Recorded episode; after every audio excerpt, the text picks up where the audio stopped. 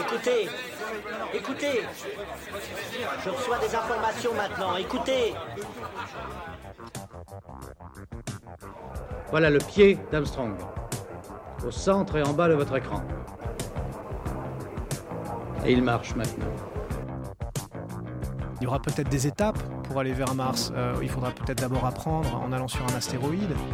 Corben, mon ange, qu'est-ce que tu m'as fait là? Euh, Houston, on a un problème. Tu veux dire qu'on est dans un programme informatique Est-ce vraiment si invraisemblable And you'll see why 1984 won't be like 1984. Bonjour à toutes et à tous, vous écoutez C'est plus que de la SF, le podcast hebdomadaire sur la science-fiction animé par l'œil de chéri et produit par ActuSF. Alors déjà, bonne année, bonne année à tous nos auditeurs. On vous souhaite euh, plein de bonnes choses, mais surtout la santé en ces euh, temps difficiles. Euh, J'espère que vous serez euh, toutes et tous en, bonne santé. Pour cet avant-avant-dernier épisode de la saison 1, on a demandé aux auditeurs sur Twitter de nous poser des questions. L'idée était de faire un question-réponse sur les coulisses du podcast. Vous avez été une vingtaine à participer, et pour que l'épisode soit plus agréable et plus fluide, je n'ai pas écrit mes réponses pour que cet échange soit, on va dire, le plus naturel possible. Voilà, alors à chaque fois je vais lire le, nom des gens qui ont posé euh, des questions ou plusieurs questions. Je vais de toute façon euh, parler de, tous les aspects euh, du podcast. Donc il faut savoir qu'on a commencé en mars euh, 2020, juste avant le, confinement. On va terminer cette première saison dans deux semaines. On aura produit euh, 50 épisodes avec à chaque fois des intervenants différents. L'idée était de faire un podcast d'interview. Au début, le podcast a été conçu pour durer entre 25 et 30 minutes. Et puis, devant les demandes des auditeurs et puis aussi devant euh, le talent des, invités, très rapidement, le podcast a commencé à être plus long. On est passé de 40, 45 minutes à 1 heure, voire même 1h10 pour euh, quelques épisodes. C'est vrai que l'idée est de à chaque fois traiter un sujet euh, très précis. Et certains épisodes ou certaines thématiques demandent facilement une heure. Et puis bah, même d'autres, hein, on pourrait monter à, à 3-4 heures. Mais bon, voilà, c'est le challenge, c'est d'arriver à, à rester euh, synthétique.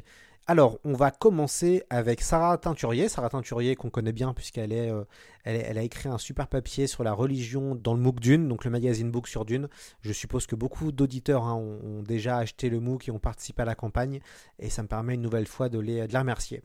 Euh, Sarah pose la question d'où vient le titre du podcast? Et oui, alors c'est plus que de la SF. Je l'avais un petit peu dit dans le tout premier épisode avec Alain Damasio. C'est plus que de la SF est lié très fortement au furtif de Damasio. Puisque donc moi en parallèle du podcast, je suis journaliste pigiste pour différents magazines. J'écris principalement pour Le Point depuis euh, 2017. J'écris principalement autour des littératures de l'imaginaire, de la fantaisie et de la science-fiction. Et pour les furtifs, en 2019, on avait fait un gros truc, puisque c'était bah, la sortie de l'année. On avait fait deux, euh, deux papiers, une longue interview et une critique avec euh, ma rédactrice en chef, euh, Falène de la Valette. On avait co-signé les papiers. Et donc, on a écrit sur le premier papier, euh, qui était une critique des furtifs. Euh, c'était un- une des premières critiques en fait euh, venant euh, des médias généralistes. Et on avait dit dans le papier que on, on considérait que les furtifs et, c'était plus que de la SF voilà. Et du coup ça a été repris en fait sur les réseaux sociaux. Les amateurs de science-fiction nous ont chambrés à raison d'ailleurs pour ce terme qui était un peu une provocation c'était pour dire que euh, les furtifs c'est pas que de la science-fiction c'est plus que ça quoi. Et le terme c'est plus que de la SF c'est popularisé euh, à l'intérieur du fandom. Euh, des copains m'ont demandé si je voulais pas faire des t-shirts et en vendre. Voilà. Et je me suis dit bah ce titre revenait en fait. Pendant plusieurs mois il est revenu. On disait qu'un roman était plus que de la SF pour dire que c'était mieux que de la science-fiction. Et ça m'a fait rire et, et du coup j'ai voulu garder ce, ce titre puisque je trouvais qu'il y avait déjà une résonance et comme les gens l'avaient euh, se l'étaient un peu accaparé je m'étais dit que c'était un bon titre. Voilà. Donc euh, c'est plus que de la SF euh, c'est aussi un, hommage à ça. Et c'est pour ça que j'ai absolument voulu que ce soit Alain Damasio qui soit invité pour le premier épisode puisque bah c'est on est enfin ce, ce, ce mot et ce nom d'émission est, est finalement hyper lié au, furtif et à, et Alain. Alors Sarah Teinturier pose la question si il y aura d'autres thématiques puisqu'en fait on traite beaucoup d'auteurs, d'œuvres et d'éditeurs, mais c'est vrai qu'on a des émissions assez peu thématiques. Il y avait eu euh, Mars Euh, c'est ce que rappelle Sarah. Et elle demande s'il y en aura d'autres. Oui, euh, l'idée va être de faire des podcasts un peu plus thématiques. Il y a une ambition à, traiter des sujets un peu plus vastes. Pourquoi pas faire des débats J'y ai aussi beaucoup pensé. Avoir deux, trois euh, invités et puis bah, de discuter. Comme j'avais pu faire autour de, des animations au Club de l'Étoile, qui était un qui était un super entraînement. J'ai envie d'inviter plus de scientifiques aussi, je pense que c'est euh, important. On est dans une époque où euh, la science fait beaucoup parler, euh, on y croit de moins en moins aussi. Ça m'intéresse et puis j'ai le sentiment qu'il y a des gens qui sont assez ouverts à ça. Donc ouais, il y aura des thématiques un peu plus scientifiques pour la saison numéro 2 qui commencera en février. Voilà. Alors, autre question du genou de Claire. Est-ce qu'il y aura un épisode sur Ray Bradbury et un épisode sur Star Wars? Oui, il y aura un épisode sur Ray Bradbury. Euh, J'aimerais bien faire un épisode sur les chroniques martiennes. La complexité euh, avec Bradbury, c'est qu'il faut toujours trouver des bons intervenants. C'est la grande problématique du podcast, mais ça, vous, bah, vous devez vous en douter. Ce qui est difficile, c'est d'avoir les meilleures personnes sur euh, voilà, les meilleurs sujets. Des fois, ce qui peut me prendre vraiment du temps, c'est d'arriver à trouver le spécialiste ou vraiment la personne qui connaît par cœur l'œuvre d'un auteur et qui peut en parler. J'ai plusieurs fois pensé durant la saison 1 d'en faire un sur euh, les chroniques martiennes et j'aimerais vraiment le faire. Ça arrivera, euh, je pense, pour la saison 2, mais euh, c'est dans, la voilà, dans la shortlist des livres que je veux faire. Et puis un épisode sur Star Wars, oui, alors bah sur Star Wars, euh, il y a, y a- enfin, faut faire plus qu'un épisode. Ce qui est aussi compliqué, c'est qu'est-ce que j'apporte de plus, parce qu'il y a des super podcasts qui font des trucs très bien autour de Star Wars.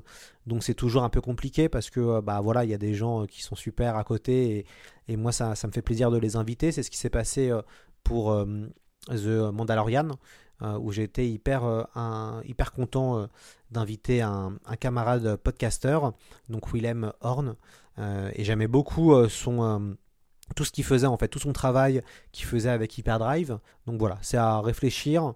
Mais, euh, mais pourquoi pas ouais, faire sur, euh, sur Timothy Zahn, ça me plairait bien parce que ça faisait partie des, des bouquins que, que j'avais lus et qui me plaisaient ou euh, un peu les livres que je lisais enfant Star Wars qui ont été assez importants euh, pour moi. J'ai approché le sujet cette, cette saison avec The Mandalorian. C'était sympa et puis en même temps c'était lié à l'actualité donc je pense qu'il fallait le faire. À voir si voilà, je, je, je profite qu'il y ait une nouvelle fenêtre médiatique pour faire quelque chose au- au- autour de la guerre des étoiles. On continue avec euh, Lord Sinclair. C'est quoi l'œuvre SF qu'il faudrait absolument montrer à un ado pour découvrir la science-fiction? Alors, ça c'est une très bonne question. Je pense qu'il y a plein de films euh, qui sont euh, super. Ça dépend beaucoup de l'ado et, peut-être déjà son rapport au cinéma, puisqu'il y a des gens qui sont très cinéphiles, donc on peut leur montrer des films, euh, voilà, des classiques de la SF euh, très rapidement. Euh, je pense à Terminator, je pense à Robocop. Voilà, je pense à des films comme ça qui, qui plaisent quand on a euh, 14-15 ans. Mais si c'est un ado qui n'est pas forcément branché sur ces thématiques-là, je pense à Premier Contact de Denis Villeneuve. C'est un film d'ailleurs que je conseillerais à, à tous les débutants qui sont pas forcément fans de science-fiction. Je trouve ça très subtil, je trouve ça captivant. Euh, donc ça raconte euh, un premier contact entre l'homme et, et des aliens. Il s'agit d'une adaptation d'une nouvelle de Ted Chiang. Et euh, bon, le film est assez exceptionnel. C'est visuellement très beau. Il y a une vraie tension narrative. Moi, c'est un film que j'avais vu en salle à l'époque et qui m'avait beaucoup, beaucoup impressionné et que j'ai revu il n'y a pas très longtemps. Et la magie est toujours là. Premier contact, je trouve ça très bien. Pourquoi pas Interstellar aussi? Parce qu'Interstellar, il y a quand même du sense of wonder. Donc, on voyage. Ça, c'est hyper important, je trouve, dans, dans les films de, science-fiction, c'est de pouvoir voyager. Alors, idéalement, c'est mieux de les voir en salle de cinéma parce qu'il y a tout. Il y a, l'écran géant, il y, a le son. Donc, ça dépend aussi de son installation. Mais, euh, moi, je, partirais plus sur Premier Contact de Denis Villeneuve, qui est un film vraiment subtil et, euh, et très touchant et en même temps hyper intrigant. Donc, je pense que ça peut être une première approche euh, pas mal pour découvrir la, science-fiction. En son camp demande Parmi les futurs thèmes abordés, y aura-t-il la musique des bandes originales, films et séries SF Entre parenthèses, faut trouver un musicologue passionné de SF. Et si c'est le cas, il faut absolument faire un épisode sur Ramin Djawadi. Alors oui, j'ai un musicologue euh, fan de SF qui sera très bien. Il s'agit d'Hervé de la Haye. Hervé, il est dans le MOOC Dune. C'est lui qui a écrit le papier sur euh, le travail musical de Toto sur le film de David Lynch. C'est quelqu'un euh, qui est extrêmement cultivé, qui est adorable, qui euh, prépare à chaque fois très très bien euh, ses, euh, ses sujets. Donc j'aimerais vraiment faire appel à lui pour la saison 2, pour qu'il puisse faire un, épisode spécial musique et, science-fiction. L'idée est très bonne et c'est vrai que ça me plaît. J'ai pu faire un épisode sur la musique euh, pour la première saison. C'était sur Dark Side of the Moon des Pink Floyd, qui est un de mes albums préférés. J'ai envie de faire un épisode sur les Daft Punk et sur David Bowie, forcément. Et, aussi, bah, évidemment, sur les, les- bandes originales de, de films et de séries de SF. Ce serait super. Je vais essayer pour, euh, pour les prochains épisodes de programmer vraiment en amont avec les invités et d'avoir un vrai roulement, de pas avoir euh, voilà deux émissions cinéma, mais plutôt faire euh, cinéma, musique, livres, BD, euh, nouvelles. Voilà, donc euh, l'idée va être de, de, de tourner un peu plus pour que ce soit le plus éclectique possible. Bernard Maury me pose la question et pour demain une grande série sur les romans cultes ou pas d'auteurs français, en plus des sujets sponsorisés? C'est une très bonne question. C'est vrai qu'il y a une envie de mettre en avant euh, les auteurs français et en même temps, il y a une réalité qui au niveau des audiences. Les épisodes autour de romans français, c'est pas ceux qui sont les plus écoutés. Hein, pour être tout à fait honnête, dans les 10 épisodes les plus écoutés pour l'instant, on a euh, principalement euh, les épisodes sur euh, bah, les films, euh, les séries. Euh, donc c'est et c'est souvent euh, c'est pas souvent des, œuvres françaises quoi. Ça va être plutôt des, classiques euh, du cinéma. C'est une vraie question parce qu'il faut arriver à jongler en fait et ça va être ça. hein. Moi l'objectif c'est bah, en effet on assume de faire un épisode sur un auteur français qu'on aime beaucoup. Et euh, bon, bah, on sait que peut-être l'épisode sera moins populaire en termes d'audience, mais qu'il faut le faire pour le fond et puis parce qu'on a envie. Et ce qui est intéressant, c'est qu'on peut vraiment relier ça en fait avec les chiffres de vente euh, des romans français de SF, puisque bah, il y a très peu d'auteurs qui vendent beaucoup. Euh, voilà, hein, c'est d'arriver à, à faire 100 000 exemplaires en science-fiction, c'est devenu très très rare. Vraiment, c'est devenu très rare, malheureusement. Donc, euh, c'est euh, c'est assez compliqué. Mais, euh, et en plus, les gens veulent plutôt avoir des épisodes sur des classiques. Et on voit, moi je le vois sur le terme d'audience, hein, les épisodes sur la guerre des mondes, sur le fléau de Stephen King, sur Starship Troopers, c'est des épisodes qui ont vraiment cartonné. Qu'on veut faire, on veut mettre en avant un auteur français de science-fiction beaucoup moins connu, bah on a, on a moins de personnes qui sont là. Mais ouais, ça va être, ça va être l'objectif. Donc je sais pas encore comment on va mettre ça en place, mais euh, il y aura des épisodes autour de grands classiques de la, science-fiction française avec euh, les auteurs quand c'est possible. Davidoff, envie de faire d'autres interviews, ça mériterait un nouveau fil, mais voici quelques, suggestions. Spinrad, Genet, Gibson, voilà, alors bah, Norman Spinrad, ce serait super, après je l'ai déjà croisé plusieurs fois, mais, euh, mais il me fait un peu peur, donc je sais pas trop euh, comment mettre ça en place, mais ouais, pourquoi pas. Sur Genet, ce serait génial, vraiment, euh, voilà, moi j'adore Jean-Pierre Genet, et, puis il faudrait faire plusieurs épisodes avec lui, ou sur, sur ses œuvres, quoi. Mais non, non, ouais. Avec Genet, j'aimerais vraiment. Donc, à voir, à voir, à voir. euh, Ça fait partie aussi de ma liste de réalisateurs que j'aimerais euh, pouvoir inviter sur le podcast. Et puis, sur. euh, alors, William Gibson, bah, pourquoi pas, à voir avec le Diable Vauvert, à voir qu'est-ce qu'il est possible de mettre en place. J'ai déjà pu l'interviewer pour le point pop spécial science-fiction. C'était intéressant, mais ouais, ouais, euh, carrément. De toute façon, il va y avoir plus d'auteurs anglo-saxons, je vous le dis tout de suite. J'ai euh, quelques gros, gros, gros noms qui vont venir sur le podcast, donc ça va être énorme. Voilà, des auteurs qui vendent des millions d'exemplaires. donc voilà, pour vous teaser un petit peu, je commence à contacter euh, les différentes maisons d'édition et à demander à ce qu'on puisse faire des interviews. Avec, donc il faut passer par les agents, puis après demander à l'auteur, et que la maison d'édition embauche un traducteur ou demande un traducteur de venir pour faire la, traduction simultanée. Mais oui, il y en aura beaucoup plus pour la saison 2 et euh, ça va être exceptionnel. Donc euh, j'ai vraiment hâte de pouvoir vous faire découvrir euh, ça. Euh, Frédéric Flyol pose un épisode sur Dan Simmons en préparation. Ouais, j'aimerais beaucoup faire un épisode sur Dan Simmons, pareil. J'avais euh, essayé euh, de, lancer quelque chose avec les podcasts un peu biographiques sur les grands auteurs. J'avais commencé avec Van Vogt, c'était un super épisode, j'étais hyper content de l'avoir fait. Et j'aimerais bien continuer sur les grands grands noms de la, science-fiction, donc de faire un peu de, biographie. Il y aura un jour un épisode sur Dan Simmons ou sur un, des romans de, Dan Simmons, donc il n'y a aucun problème euh, là-dessus. Euh, Guillaume Sowinski, un épisode prévu sur l'histoire des pulps américains qui ont su démocratiser la science-fiction. Oui, euh, j'aimerais bien, j'aimerais beaucoup en faire un. Déjà, je m'étais quand même pas mal posé la question euh, en lisant l'excellente BD de Xavier Dolo sur l'histoire de la science-fiction. Où il y a toute un, un, une partie de l'album sur euh, les pulps, comment les pulps ont pu démocratiser la science-fiction aux États-Unis. Ça serait hyper intéressant de faire une vraie émission euh, de 45 minutes ou d'une heure sur le sujet. Donc euh, oui, oui, j'aimerais bien. Après, c'est comme tout, c'est d'arriver à trouver la, meilleure personne possible pour en parler. Mais j'ai quelques petites idées en tête. Après, à voir si les gens sont, sont verts et s'ils veulent en, en discuter. Grand poil, mais comment trouves-tu le temps de gérer autant de projets? Une équipe de clones. ouais, vous avez, vous avez, été plusieurs à me poser la question. Comment je fais? Euh, Bah, je fais que ça. Voilà. C'est vrai que euh, l'année 2020 en termes de travail, ça a été assez exceptionnel pour moi. En gros, donc moi, je suis pigiste. J'écris des, des, articles pour différents médias. Durant le confinement, ça a été hyper compliqué de piger, donc je me suis recentré à fond sur le podcast et sur le MOOC. J'ai fait que ça, c'est devenu un boulot à, temps plein. Donc euh, c'est euh, possible d'arriver à gérer. Après, euh, le vrai challenge, ça va être surtout de mieux s'organiser, puisque quand même ça prend beaucoup de temps. Les réseaux sociaux me prennent un temps fou. Ça, je vais vous avouer que à gérer deux comptes Twitter, c'est hyper chronophage. Et puis, bah, il faut être au courant de tout, il faut se cultiver, suivre l'actu.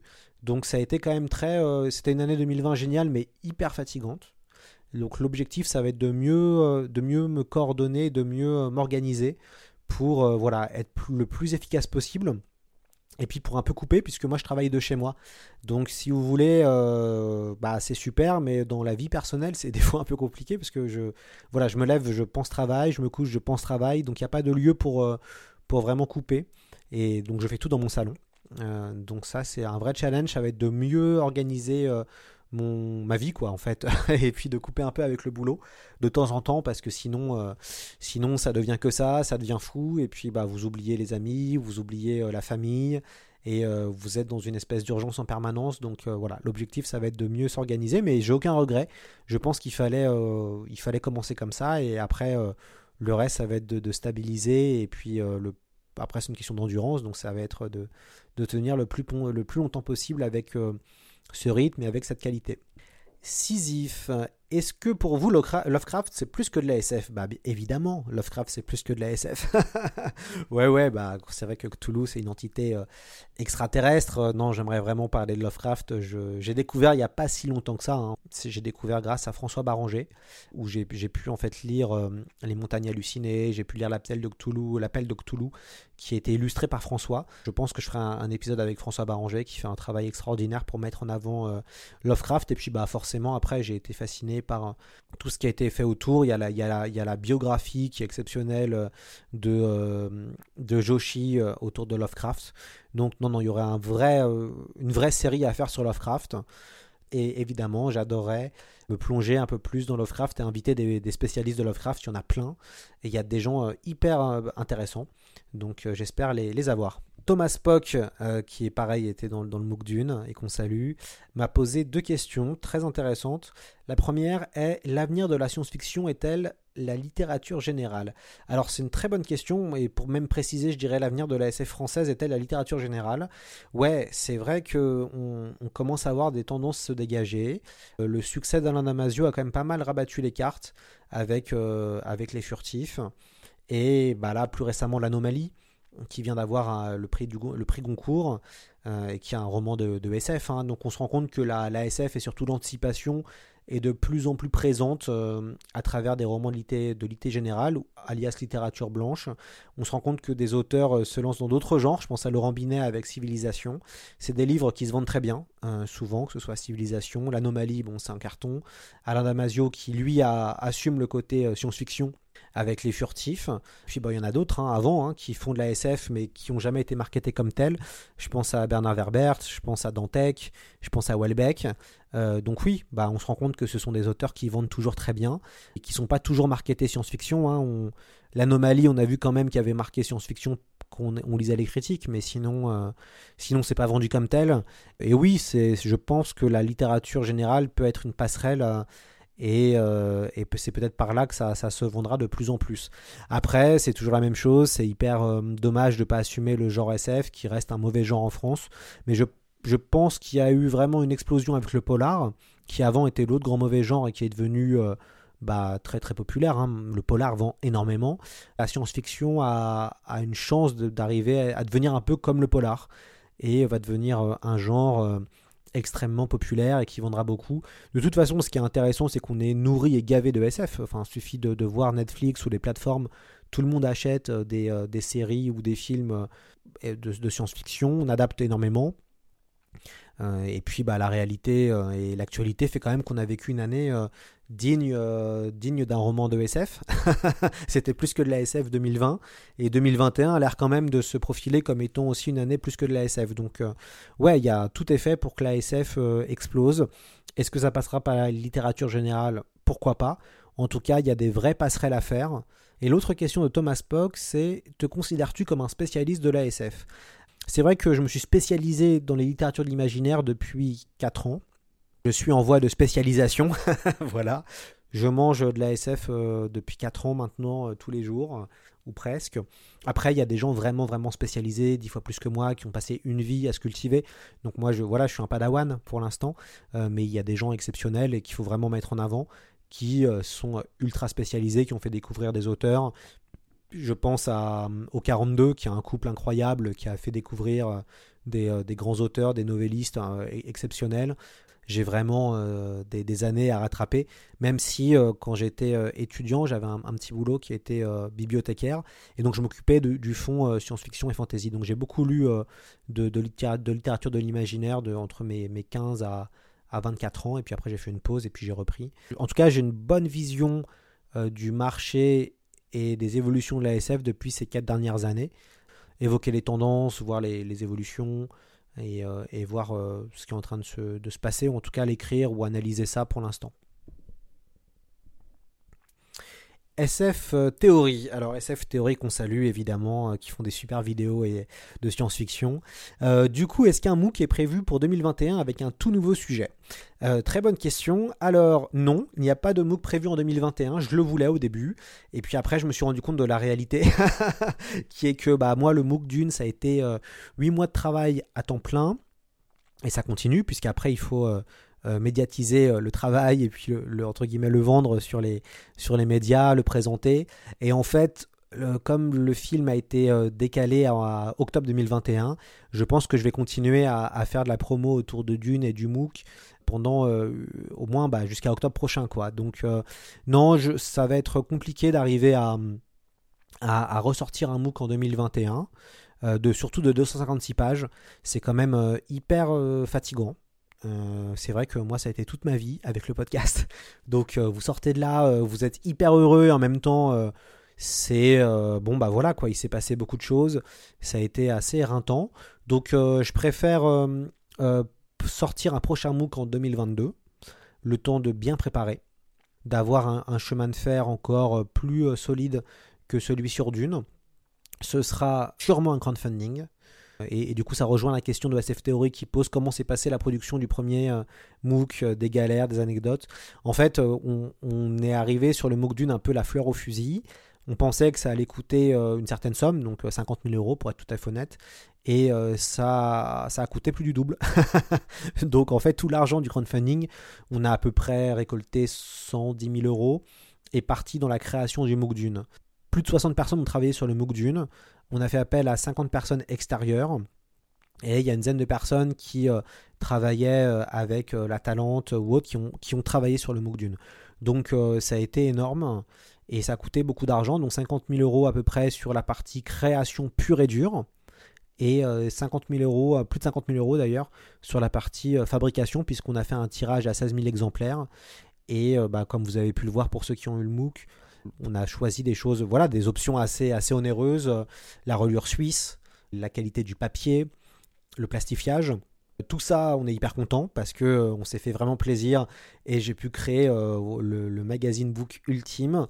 Mais euh, du coup, ça coûte beaucoup d'argent et c'est vrai que si on veut en faire un de cette même qualité, je pense qu'on passera par un crowdfunding parce que mettre 100 000 euros sur un projet, bah c'est quasiment, enfin on voit plus ça maintenant. hein, pour être tout à fait honnête, il n'y a aucune maison d'édition, que ce soit une grosse maison d'édition ou même euh, de médias, va, se dire allez, on va mettre 100 000 euros dans la création euh, d'un magazine books. C'est impossible. Donc ça, c'est vraiment euh, Le, on va continuer à en faire, mais ça, prendra une forme où je pense qu'on fera appel aux internautes pour les très gros MOOC. Voilà. Il y a, plein de réflexions hein, sur. c'est parce que j'ai envie d'en faire d'autres, évidemment, on aimerait bien en faire un par an, ce serait l'idéal. Après, on peut aussi jongler sur des formats plus petits, des formats de 100 pages, qui seront, voilà, qui, où il n'y aura pas besoin de faire de crowdfunding, où ce sera euh, moins onéreux. Et puis, bah, pour les formats un peu euh, plus gros, plus collector, plus euh, massifs, on fait du crowdfunding. On est en vrai, il y a une vraie réflexion qui est, qui en- qui est mise en place. hein. Il y a, je réfléchis beaucoup sur comment arriver à trouver le bon format et comment continuer, puisque quand même ça a été exceptionnel. Moi, j'ai vraiment adoré. Ça a été pour moi un moment hyper fort personnellement, puisque c'était aussi euh, l'occasion de prouver en tant que jeune journaliste que je pouvais faire une œuvre comme ça et, de réunir une équipe, d'être le rédacteur en chef, euh, de, de faire en sorte que ça marche, de faire en sorte que ce soit médiatisé. Voilà, tout ça, ça a été aussi des enjeux euh, personnels hyper forts. Et donc, euh, voilà, ça a été un vrai plaisir.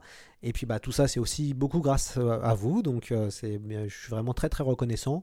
Donc, est-ce qu'il y a eu des, galères? Ouais, il y a eu quelques petites galères.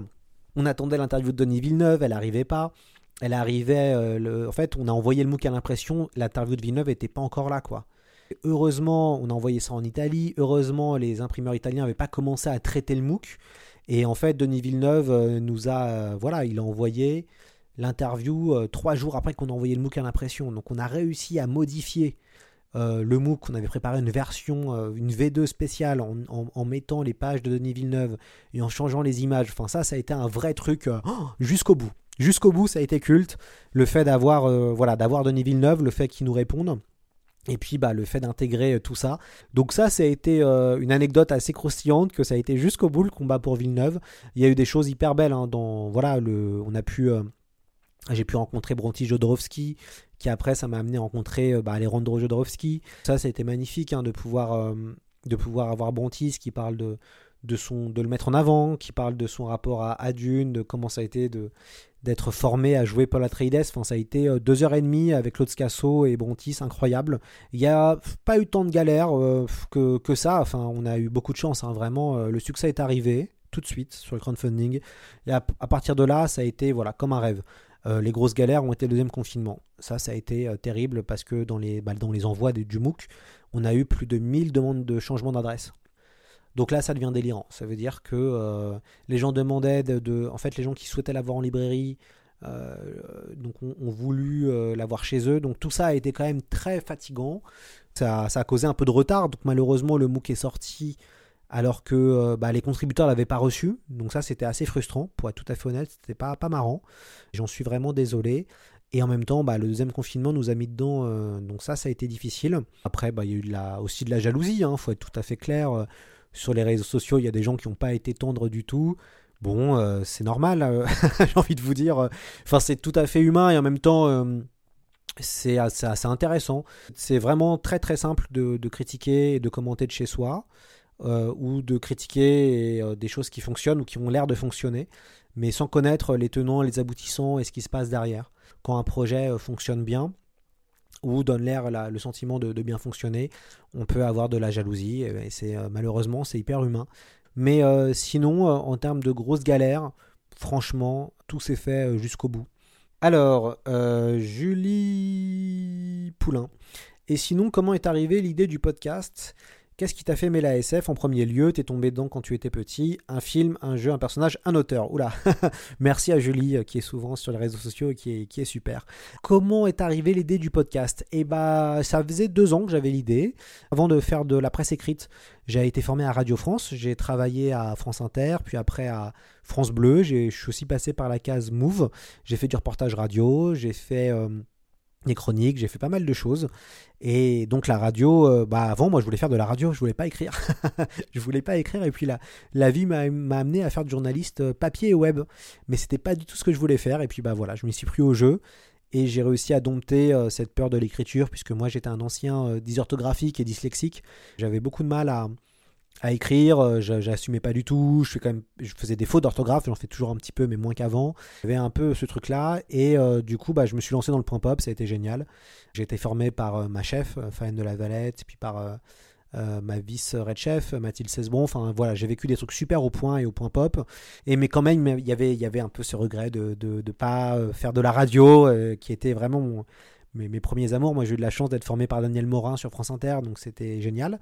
Je voulais faire du podcast. Ça faisait longtemps, j'en avais déjà fait avant. Et puis, il n'y avait rien sur la science-fiction, donc je me suis dit, bah, trop bien, il n'y a pas grand-chose. Il y a, y a, un créneau. Et puis bah, j'ai commencé très fort avec Alain Damasio et puis euh, Yukito Kishiro, donc le créateur de Gum. Donc c'était deux gros poids lourds. Et l'idée était de faire un podcast hebdomadaire, donc pour, euh, être régulier et créer une communauté aussi. Hein. C'était ça aussi l'objectif. Il y avait cette idée parce que je sentais qu'il y avait un gros potentiel autour de l'ASF et que j'avais l'opportunité, grâce à mon métier, de, de, rencontrer et de connaître des gens super et que ça, moi, ça me plaisait de les mettre en avant et les interviewer. Et puis je sentais que, bah voilà, moi je parle assez peu de moi hein, sur les podcasts, là c'est vraiment exceptionnel, mais souvent dans les émissions de radio, on entend beaucoup l'animateur euh, parler de lui et couper la parole euh, à l'invité, et moi ça me gavait ce genre d'émission, donc euh, c'est pour ça que je coupe assez peu mes invités. L'idée c'est d'avoir une heure de discussion et que la personne puisse vraiment s'exprimer. Donc moi c'est ça qui me plaît bien.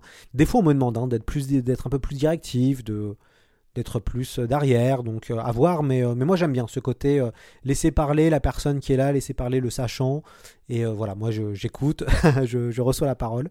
Qu'est-ce qui m'a fait aimer la science-fiction? Bah, Ça a commencé tout petit, on va dire que mon premier choc science-fictif, bah, c'est Star Wars en CP. Je me rappelle d'avoir vu ce, cette ouverture avec ces vaisseaux spatiaux, avec ces pistolets laser. Pour moi, c'est des choses que je découvrais. Quoi. J'avais, je m'étais jamais, je me rappelle m'être dit, je pensais pas que ça existait. Donc j'ai commencé comme ça, puis assez rapidement, au fur et à mesure, j'ai commencé à lire des bouquins de science-fiction. Alors euh, j'ai commencé avec euh, les livres de euh, Daniel Martinigol, Kerry et Megan, ça je les ai toujours.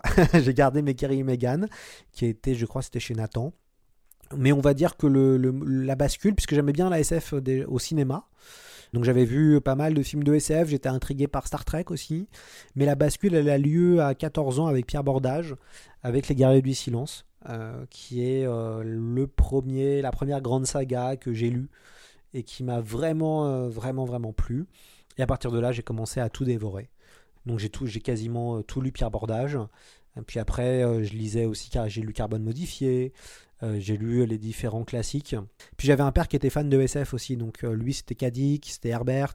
Donc moi j'ai découvert par lui. Et mais par contre la bascule où je, où je me suis dit j'adore la SF, c'est euh, Pierre Bordage, Les Guerriers du Silence. Donc j'étais en troisième. Donc j'avais 14-15 ans. Et puis, et puis je jouais pas mal aux jeux vidéo. Hein. C'est vrai qu'il y a eu... Euh, la SF, elle est venue par plein... C'est ça qui est intéressant, elle est venue par différents endroits. On va dire qu'il y a eu différents chocs. Il y a eu donc le choc cinématographique, ça a été euh, Star Wars. Le choc vidéoludique, et je dirais que ça a été StarCraft où euh, quand je l'ai reçu en 98, je m'en rappelle, j'étais euh, comme un fou et j'ai joué à, StarCraft comme un taré. donc en jeu vidéo, voilà, il y a eu ce goût après pour les jeux de vidéo de science-fiction. J'ai fini 8 fois Star Wars KOTOR sur, sur PC. Enfin bon, il y a eu tout de suite assez rapidement, j'ai été pris par par la SF, bah pareil Final Fantasy, hein, c'était des jeux que j'adorais. Et euh, c'est pile à ce moment-là où j'ai découvert un peu les, jeux vidéo de science-fiction. Je jouais à Final Fantasy VIII, euh, StarCraft, euh, Star Wars. Donc voilà, ça faisait partie de mon imaginaire, mais vraiment en littérature, même si j'ai commencé à lire des Star Wars très jeune hein, finalement, avec la, saga du prince Ken, euh, puis après euh, avec euh, les, les, enfin, les enfants de Jedi. donc j'étais très Star Wars au début, et puis après, bon, le moment où j'ai commencé à vraiment lire, où je me suis détaché de Star Wars et à lire vraiment de la SF, entre guillemets, c'était avec Pierre Bordage, et puis bah, là j'ai commencé à lire beaucoup, beaucoup de choses. On va rentrer dans la partie création du, du, podcast. Alors, combien de temps en moyenne prend la préparation d'un épisode? J'entends le travail de lecture, prise d'infos en amont et la post-prod, le montage en aval. Euh, comptes-tu proposer un format l'histoire de l'ASF et quand est-ce que tu dors? Merci à Camille et Lani pour euh, ces questions. Alors, comment se passe un épisode? Donc, du coup, je, maintenant, je, prépare ça en amont. J'ai ma programmation sur au moins trois semaines. Donc, je sais de quoi je veux parler. La préparation d'une émission me prend euh, plusieurs, plusieurs jours. Ça me prend entre un à deux jours un jour vraiment d'écriture et, plutôt de réflexion autour des, questions. Mais tout dépend en fait sur euh, la thématique de l'émission. Si c'est un livre, je lis le livre. Donc si c'est 600 ou 700 pages, bah ça va me prendre 3-4 jours finalement, puisque je vais lire euh, le livre en, 3-4 jours. Et puis après, je vais, prendre une journée ou une demi-journée pour euh, les questions et compagnie. Si c'est un film, c'est 2 heures, mais après, je vais faire des recherches. Je vais regarder des making-of, je vais lire en anglais, je vais, et je vais essayer de trouver des interviews. Donc l'idée, c'est que ça me prenne entre 1 à 2 jours. Après, il y a l'enregistrement, ça dure entre 40, à, 40 euh, minutes à 1 heure. Et ensuite, il y a la partie montage. La partie montage, euh, ça peut me prendre, bah, ça dépend des gens.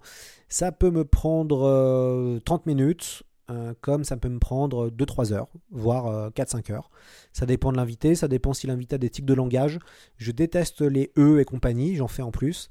Donc j'ai appris à essayer d'en faire de moins le moins possible, mais je coupe beaucoup, donc je passe beaucoup de temps à ce que tout soit parfait. Donc j'hésite pas à, faire euh, de la charcuterie millimétrée, et donc ça, le montage peut me prendre euh, deux heures facile minimum. Quand la personne est excellente et très bonne, bon bah je sais que c'est très bon, donc ça peut prendre 30 minutes hein, des fois, hein. mais, mais, mais sinon on va être dans quelque chose de une heure minimum, puisque maintenant je réécoute tout l'épisode et euh, j'essaye de couper quand c'est un peu long, euh, j'essaye de couper les tics de langage. Donc, euh, donc le, montage, je dirais 2 heures. La préparation en amont, entre 8 à 10 heures, voire plus, s'il il y a un bouquin. Alors maintenant, le problème, c'est qu'il y a beaucoup de pavés dans, en science-fiction. donc je suis obligé de... Là, je, commence vraiment à me dire que bah, les, les, bouquins sont des gros pavés. Je vais devoir... je vais devoir attendre, ou en tout cas, il faut que je planifie mieux que ça parce que euh, quand il faut lire le 600 pages ou le 700 pages et que vous avez une semaine, bon, euh, faut, voilà, faut, faut prendre ce temps de, lire 4 à 5 heures par jour. Sur le format l'histoire de la SF, oui, j'y pense, oui, j'ai envie de le faire. J'y réfléchis, pourquoi pas faire un format vidéo? Euh, il y a l'audio, qui est une interview, que je trouve super, le podcast. Il y a le MOOC, qui est voilà, de l'écrit un peu premium. Il manque la vidéo. Donc l'idée, ça va être de faire de la vidéo. Donc je suis en pleine réflexion sur ça. Je lis beaucoup de bouquins, je m'interroge. J'ai fait de journaliste aussi vidéo, hein, donc j'ai une formation de monteur. Je sais faire tout ça. Mais après, c'est vraiment d'arriver à trouver le, le, bon format. Il y a des, gens qui font des choses très très bien. Je pense à SF Theory par exemple, mais c'est hyper compliqué de percer. Je vois le YouTube game, c'est devenu quand même très hardcore. Donc euh, il faut anglais, il faut être pro, il faut avoir de la technique. C'est aussi un coût enfin c'est quand même voilà, faut investir un peu d'argent aussi. Hein. Donc dans le matos, euh, dans euh, le Mac pour faire le montage, dans la caméra si tu veux une caméra. Si tu prends un monteur ou pas, ou si un copain monteur te rend service, bon bah faut le payer aussi. Il y a une vraie réflexion, mais ouais, j'ai vraiment envie de mettre en place de la vidéo. Et euh, je réfléchis à tout ça. Et c'est vrai que je me dis que l'histoire de l'ASF en vidéo, ce serait intéressant, mais pourquoi pas d'autres formats. Donc j'y pense, mais en tout cas, ouais, l'histoire de l'ASF, c'est, c'est un format que, que j'aime bien. Et sinon, je dors, euh, je dors, il hein, n'y a pas de problème. Euh, je dors 6-7 euh, heures par, nuit. L'inspiration de l'écriture arrive plutôt le matin. Donc il est souvent arrivé que je me lève à 6-7 heures et que je me mette à écrire entre 8 à 12 heures ou 8 à, 8 à 14 heures. Et après, voilà, je, je laisse écouler. Emmanuel, comment le podcast est-il financé? Alors voilà, on entre dans le vif du sujet. L'argent, c'est important. Donc le podcast, il est financé d'une manière très simple. Donc moi, je suis payé par épisode par ActuSF. ActuSF euh, produit euh, ce, euh, ce, podcast. Je suis aussi financé par la partie sponsoring, puisqu'on a des émissions sponsor. Donc il y a différents types de, sponsoring. Il y a des gens qui demandent des émissions, donc on va aller, ils vont vouloir qu'on fasse une émission sur un de leurs auteurs. D'autres vont vouloir tout simplement soutenir le podcast et qu'on dise au début et à la fin de l'épisode qu'on est soutenu euh, par eux ou que c'est eux qui ont, euh, sponsorisé euh, ces podcasts. Donc ça peut prendre différentes formes, il y a différents tarifs. Enfin, en tout cas, le podcast ne me permet pas d'avoir un SMIG pour l'instant, tout pour tout à fait honnête. Donc l'idée va être d'arriver de, à être le plus autonome financièrement sur la question. Il existe pas mal de choses, j'y réfléchis. Et puis il y a aussi la question d'un Tipeee qui pourrait être ouvert. Il y a plusieurs personnes qui m'ont demandé pourquoi tu fais pas un Tipeee. Donc euh, bon, voilà, moi j'ai réfléchi à, ça. Moi j'ai déjà la grande chance d'être euh, d'être payé par Actu euh, pour faire ce podcast-là, mais je réfléchis à pourquoi pas demander, en tout cas de proposer aux internautes de soutenir par un Tipeee s'ils le souhaitent, et en échange mettre en place d'autres choses. Je réfléchis à faire une revue de presse spécialisée SF. pourquoi pas pour les vidéos Enfin voilà, il y a une vraie réflexion, mais je, je, veux vraiment prendre le temps d'y penser. Si je demande des dons ou de l'argent aux auditeurs, il faut vraiment que ce soit pour quelque chose qui soit qualitatif, un peu comme le MOOC Dune. Voilà, j'ai demandé de l'argent aux internautes pour soutenir ce projet. Le projet est sorti, j'ai l'impression que dans la grande majorité, euh, les gens sont hyper heureux d'avoir soutenu le MOOC Dune. Beaucoup de gens ont demandé de soutenir le prochain MOOC. Donc voilà, moi j'aime bien ce côté, euh, euh, les gens participent et, derrière ils ont un super produit hyper qualitatif. Donc c'est ça vraiment la, la, la réflexion, mais j'ai pas envie de demander de l'argent aux gens pour demander de l'argent aux gens. Ça me gênerait déjà. Et, je trouve voilà je trouverais ça pas très sérieux donc donc si je j'ouvre un Tipeee c'est pour quelque chose de très spécifique et c'est pour que ce soit le plus carré possible Emmanuel euh, Brich me, demandait euh, aussi euh, l'œuvre de George Orwell est tombée dans le domaine public cette année. Il y aura-t-il un épisode sur 1984 Oui, il y aura un épisode sur 1984. Alors, il y a une vraie réflexion. Pourquoi pas inviter plusieurs traducteurs qui ont retraduit 1984 et avoir un débat de traduction autour de cette œuvre. Mais en tout cas, moi j'adore Orwell. J'ai tout lu d'Orwell, donc j'aimerais beaucoup en parler. après, c'est de trouver la bonne formule parce que bon, bon Orwell c'est quand même un, auteur qui a été très abordé euh, et d'une manière très bien faite hein, sur France Culture et dans d'autres émissions. Donc euh, pourquoi pas le, traiter à ma manière. Euh, voilà.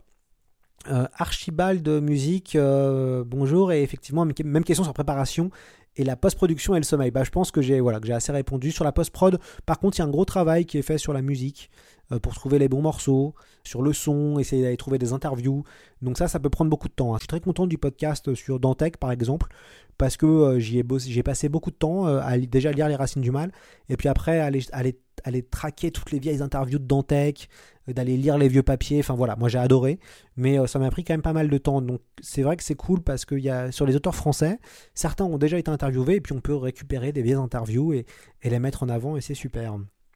Jérôme, quand reverra-t-on Alain Damasio? On n'en a jamais trop.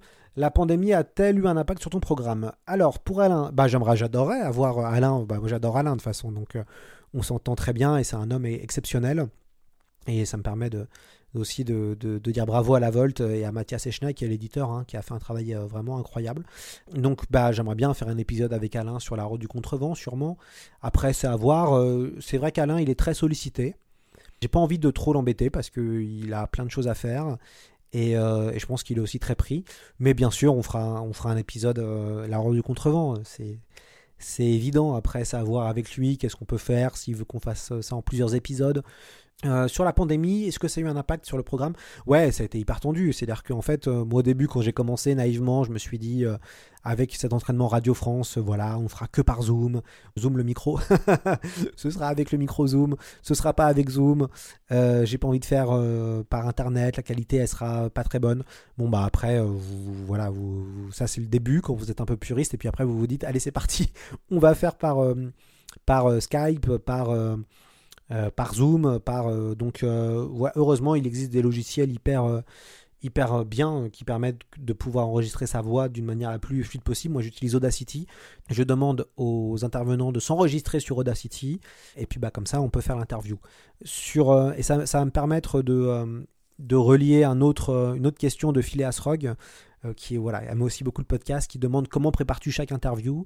Du coup, moi j'ai entre 10 à 15 questions que je prépare.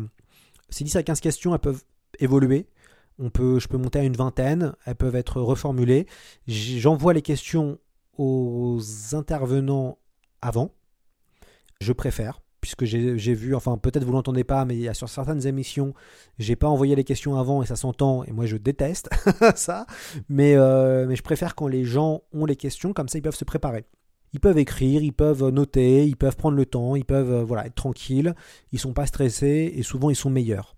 J'ai toujours des questions euh, assez typiques, hein, comment vous êtes arrivé à ça, les coulisses, la création, euh, votre, rapport à, l'œuvre, tout ça. voilà, tout ça, je les pose. Mais quand même, j'aime bien relire les interviews des uns et des autres, ou les livres des uns et des autres, pour pouvoir vraiment m'imprégner et essayer d'aller chercher la petite bête, entre guillemets. Euh, alors, euh, Science Fiction Imaginaire Actu pose la question, et sinon, à quand The Podcast sur la culture? Bah voilà, Évidemment, Yann M. Banks, le cycle de la culture, c'est exceptionnel.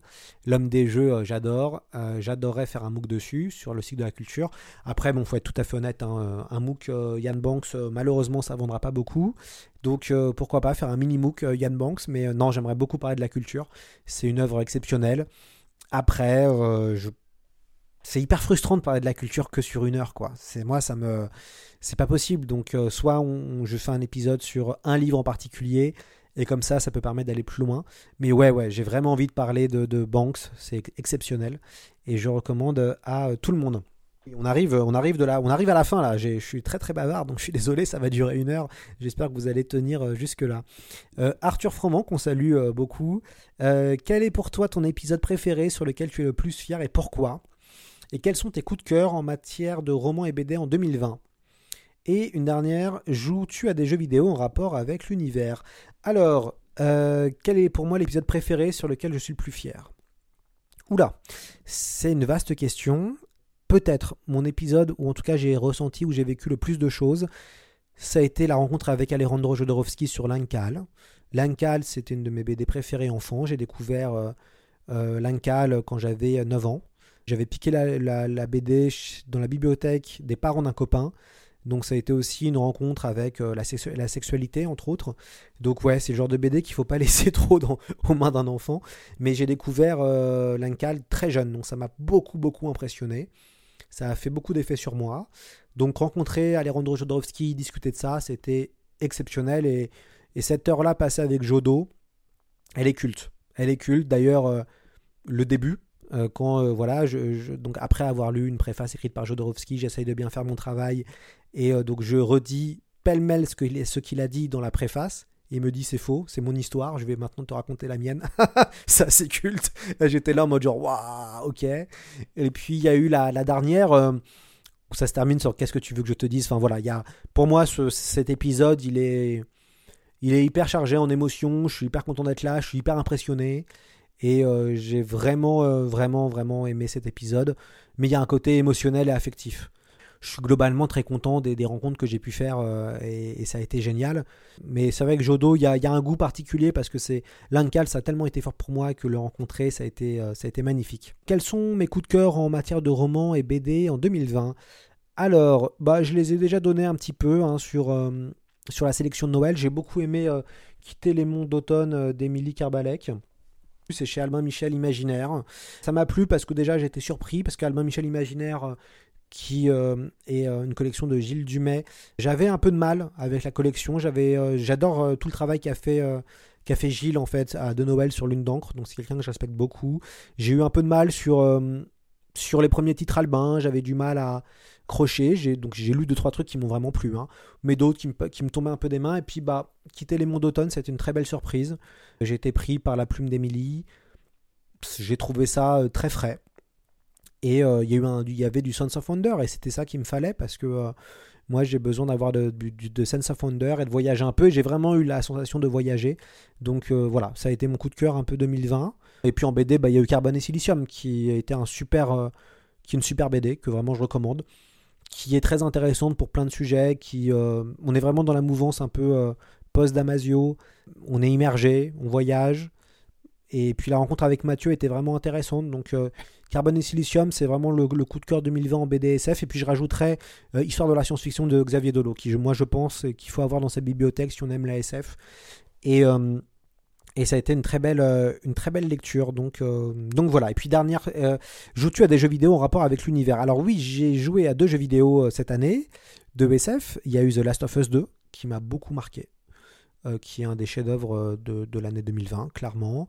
Il y a eu Assassin's Creed Valhalla, qui là je suis, dessus là en ce moment, qui me plaît bien, qui j'aime, que je, je préfère Odyssey, que j'avais vraiment adoré.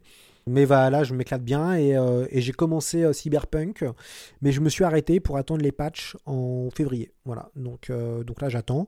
Sinon, dans The Last of Us 2, pour moi, c'est la palme du meilleur jeu vidéo euh, 2020 et j'étais hyper content de faire le, podcast avec Nicolas Denéchaud. Ça m'a, bien plu. Alors, on arrive à la dernière question de notre ami illustrateur Chiapo. Chiapo. Comment décides-tu euh, du choix de ton invité ou d'un thème? Quel prochain thème aurons-nous pour 2021 Alors, le choix d'un invité ou d'un thème, c'est vrai qu'il y a plusieurs questions. C'est-à-dire qu'il y a la question de la thématique. Donc, je me dis, bah tiens, j'ai envie de parler de ça parce que ça me plaît, parce que ça fait longtemps, parce que euh, faut qu'on en parle. Il y a aussi la question de l'actualité. Euh, c'est important de se relier avec l'actu. Donc je l'ai fait plusieurs fois dans la saison. Euh, donc bah voilà, la série sur laquelle tout le monde est dessus ou le jeu vidéo auquel tout le monde parle. Je pense que c'est important de pouvoir le traiter parce que c'est l'actu, parce qu'il y a plus d'audience, parce que bah voilà les gens on, voit passer, on voit parler partout, donc je, trouve que c'est important. Donc l'idée est de vraiment de mixer de l'actualité euh, pure et dure et en même temps euh, des classiques et des envies personnelles. Et c'est d'arriver à avoir euh, voilà avoir une forme de cycle. Et donc du coup ça me permet de rebondir sur 2021. C'est vrai que je vais être j'ai déjà commencé à préparer la, saison la saison 2. Il va y avoir plus d'auteurs étrangers ça c'est sûr. Ça va beaucoup plus tourner. J'ai envie d'avoir des épisodes un peu plus éclectiques. Donc euh, de mélanger, euh, bah, comme je l'ai dit tout à l'heure, quoi, euh, cinéma, puis après musique, puis après auteur français, auteur américain. Enfin voilà, on va essayer de d'avoir un, cycle. Il y a une vraie question sur les débats. Moi, j'ai vraiment envie de mettre en place un C'est plus que les SF débat. Donc d'avoir un débat entre deux, trois personnes autour d'une thématique, autour d'une actualité. Euh, pour ou contre la Red Team, par exemple, ce serait hyper intéressant. Quel avenir euh, pour, ou quel futur pour la santé? J'aimerais vraiment. On a beaucoup d'auteurs qui sont euh, soit des médecins, soit qui, sont, qui suivent les questions scientifiques. Donc ça, me plairait quand même de, de pouvoir faire quelque chose dessus. Donc voilà, il y a cette envie de faire du débat, avoir des thématiques un peu plus scientifiques, et puis et puis bah, toujours se relier un peu avec l'actu parce que c'est euh, important. Donc euh, voilà, je réfléchis à mettre en place une revue de presse. Est-ce que je la ferai gratuite pour que tout le monde puisse en profiter? Est-ce que euh, je la ferai payante Je ne sais pas trop. Il y a aussi cette volonté de faire de la vidéo. La vidéo, j'ai envie parce que bah voilà, c'est ce qui manque. Hein. il manque un peu de vidéo. Et puis bah j'ai envie aussi de, grandir en termes de communauté. L'idée va être d'ouvrir voilà le parce qu'il y, a des, y a des gens qui aiment la SF. Hein, faut pas se voiler la face. Il y en a plein. Euh, en moyenne, euh, environ, il y a entre, euh, sur, moi je vois sur les podcasts, au niveau des audiences, on est en tout là plus de 200 000 écoutes. Donc depuis de mars à décembre, avec une pause en août, on est voilà, à plus de 200 000 écoutes. au niveau des audiences, on a des épisodes qui montent maintenant à, 5 ou 6 000 écoutes. donc ça, c'est bon, bah, c'est bien. L'idée va être vraiment d'augmenter en fait en termes de en termes d'écoute, en termes d'auditeurs. Donc l'objectif, c'est vraiment de faire connaître le podcast au plus grand nombre. Donc il y a de vraies réflexions sur ça, c'est comment faire, comment être meilleur, euh, comment arriver à, faire euh, découvrir euh, encore plus de, des gens qui sont pas assez connus à mon goût. Et puis il reste encore deux épisodes, donc ça va être voilà, j'ai envie de, terminer la, saison 1 un peu en beauté. Et, et, puis ça va continuer assez rapidement puisque je vais faire une pause de quelques semaines pour reprendre mi-février et puis après repartir. Mais je vais vraiment planifier en amont et puis je laisserai un petit peu de, un peu de, place à l'incertitude et à l'actualité quand même parce que c'est important. Euh, bah, c'est la fin de cet épisode spécial foire aux questions. Je vous remercie pour votre attente si vous avez été très patient. Euh, ma, voix a descendu au fur et à mesure, donc euh, je vais boire de l'eau. J'ai fait ça d'une seule traite. mais en tout cas, je voulais vraiment vous remercier pour tout. c'est hyper encourageant d'avoir des, petits mots. Vous m'envoyez vous, vraiment des messages et ça m'encourage à continuer. Euh, j'ai envie euh, que l'émission soit la meilleure possible pour que vous ne perdiez pas le temps, parce que le, en fait le temps c'est hyper précieux. On est dans une lutte contre le temps. Euh, c'est la guerre de l'attention. Donc quand vous, moi l'objectif c'est quand vous écoutez c'est plus que l'ASF, vous perdiez pas votre temps. Enfin il y a vraiment un, vous avez soit compris un truc, soit vous avez entendu un truc qui vous a plu, mais j'ai vraiment envie que vous soyez voilà, que vous ayez cette sensation d'avoir avancé dans votre passion de la science-fiction. Euh, donc vraiment merci pour tout, merci euh, pour aussi la patience et merci d'écouter aussi les émissions jusqu'au bout parce que c'est vrai que c'est bon pour être noté, pas pas être noté mais pour que le podcast soit comptabilisé, il faut écouter jusqu'au bout. Donc merci d'écouter jusqu'au bout et puis n'hésitez pas à noter aussi ce podcast sur Apple Podcast notamment. N'hésitez pas à laisser des commentaires aussi sur les différentes pages pour que le, podcast soit de plus en plus connu. Ce sera, ce super. Et de toute façon, moi, je vais vous tenir au courant assez rapidement de qu'est-ce qui va se passer. Et bah, pour ceux qui veulent du mot qu'il y en aura, ça va être énorme le prochain. J'espère vraiment euh, aussi, hein, là, je, je, on n'est pas encore sûr de la thématique, mais on a déjà des idées pour les deux prochains MOOC. Euh, si ça se fait, ce sera super. Mais voilà, le prochain en 2022, Euh, ce sera peut-être un auteur de SF, pas une œuvre, peut-être un auteur, on ne sait pas, on réfléchit. C'est vrai que Dune, c'était une œuvre, donc c'était un roman et tout ce qu'il y avait autour. Pourquoi pas se challenger et à traiter un auteur et toute son œuvre Donc ça peut être super, mais euh, voilà, ça va demander aussi beaucoup de préparation. Pour l'instant, je pense qu'on annoncera ça en 2022. Après, je sais pas, ça peut peut-être évoluer. Mais, euh, mais je pense qu'en 2022, ça peut être. voilà. Après que Dune soit vraiment terminé, on puisse passer à autre chose. Et puis moi, je vais pouvoir préparer ça en amont. Et puis, bah, évidemment, hein, euh, je réfléchis à pourquoi pas euh, faire un autre format, revue de presse, je sais pas. Est-ce que je fais, est-ce que je fais une, newsletter? Est-ce que je fais une revue de presse en plus? Donc, tous les vendredis, peut-être, le... qu'est-ce qui s'est passé? Une revue de presse très courte pour pour pas prendre la tête, mais pour que ce soit quelque chose qui vous permette de, suivre aussi l'actu. J'ai envie de monter un site internet, c'est plus que de l'ASF, que ce soit un label, il y a beaucoup de réflexions comme ça, quoi. Euh, la vidéo, euh, le site internet, est-ce que je mets place une newsletter, est-ce que je fais un autre format de podcast? Donc euh, ça fait partie ça fait partie des, questions. Et oui, il y a une dernière question, et ça me permet d'en parler, qui est celle de Nicolas Allard, qui, qui m'a gentiment demandé à quand c'est plus que de la fantaisie. Euh, bah écoutez, euh, j'y pense évidemment, hein, euh, pourquoi pas ouvrir sur de la fantaisie, mais je pense à des formats différents. Je pense plus à, pourquoi pas vendre entre guillemets mes services pour faire des, semaines thématiques. Donc il y a de vraies réflexions sur ça, quoi. De se dire, bon, bah je vais traiter une œuvre de fantaisie en 3, 5 épisodes, pourquoi pas 10 épisodes. Enfin voilà, il y a une vraie réflexion à avoir. Mais pour cela, il faut que ce soit, euh, il faut que ce soit rentable parce que euh, bah voilà, je, bon, j'ai plusieurs missions à côté, donc ce qui me permet de, pouvoir vivre de mon travail. Mais, euh, mais c'est vrai que plus le temps que je passe sur des podcasts, plus il faut que je trouve des solutions financières pour pouvoir y vivre et puis que ce soit, voilà, que ce soit tout à fait harmonieux, que ce soit pour moi et, comme pour vous. Mais ouais, il y aura peut-être quelque chose autour de la fantaisie en 2021. Parler de la fantaisie, ce serait super, mais ça demanderait voilà, d'autres euh, euh, choses, d'autres. mais bon, ouais, j'y pense. Donc euh, voilà, bah écoutez, merci pour tout. C'est un épisode qui était assez long. et puis, bah, n'hésitez pas à me laisser des messages. En tout cas, les, DM sont ouverts, que ce soit sur le podcast. Il va y avoir une réflexion. Je vais peut-être faire appel à un community manager pour la, suite, puisque je prends beaucoup de temps sur les réseaux sociaux. Donc voilà, je, je suis en train de voir et puis on, je, vous en dirai euh, plus dans les prochaines semaines. Mais en tout cas, euh, encore merci. Et puis, bah, c'est plus que de la SF.